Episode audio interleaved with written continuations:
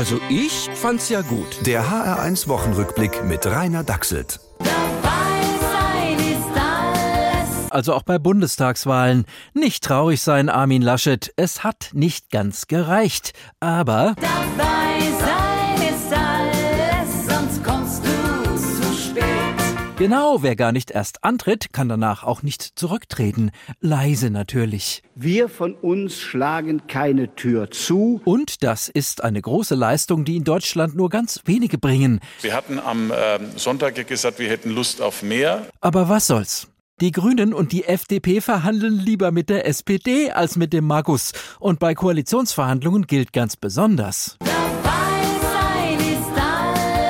Sonst wird das nix mit dem Ministeramt. Und nun? Jetzt ist Ampel die klare Nummer eins. Aber sagen alle eine Ampel auf Augenhöhe, wo Grün, Rot und Gelb gleich hell leuchten.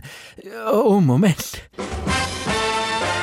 Ja, das heißt, Deutschland wird vier Jahre lang nicht wissen, ob es durchstarten, vollbremsen oder einfach aufpassen soll. Und das bedeutet total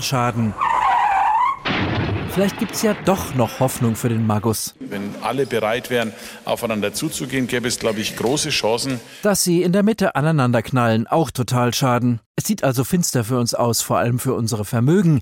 Zeit, ein paar Millionen bei einer Briefkastenfirma in South Dakota zu parken. Renate, bist du auch über die Pandora Papers so empört wie ich? Noch mehr? Es gibt so viele Möglichkeiten, sein Geld zu verstecken.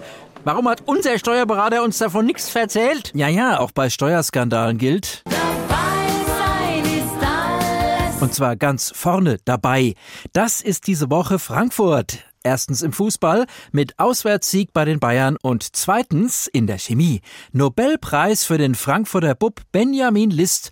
Die Fans sind außer sich. Katalysatoren kann nur der Benjamin, nur der Benjamin, nur der Benjamin. Ich find's auch super. Und jetzt lese ich mal nach, wie das funktioniert mit den Aminosäuren. ist gar nicht so einfach. Der HR1 Wochenrückblick mit Rainer Dachselt. Auch als Podcast auf hr1.de. HR1. Genau meins.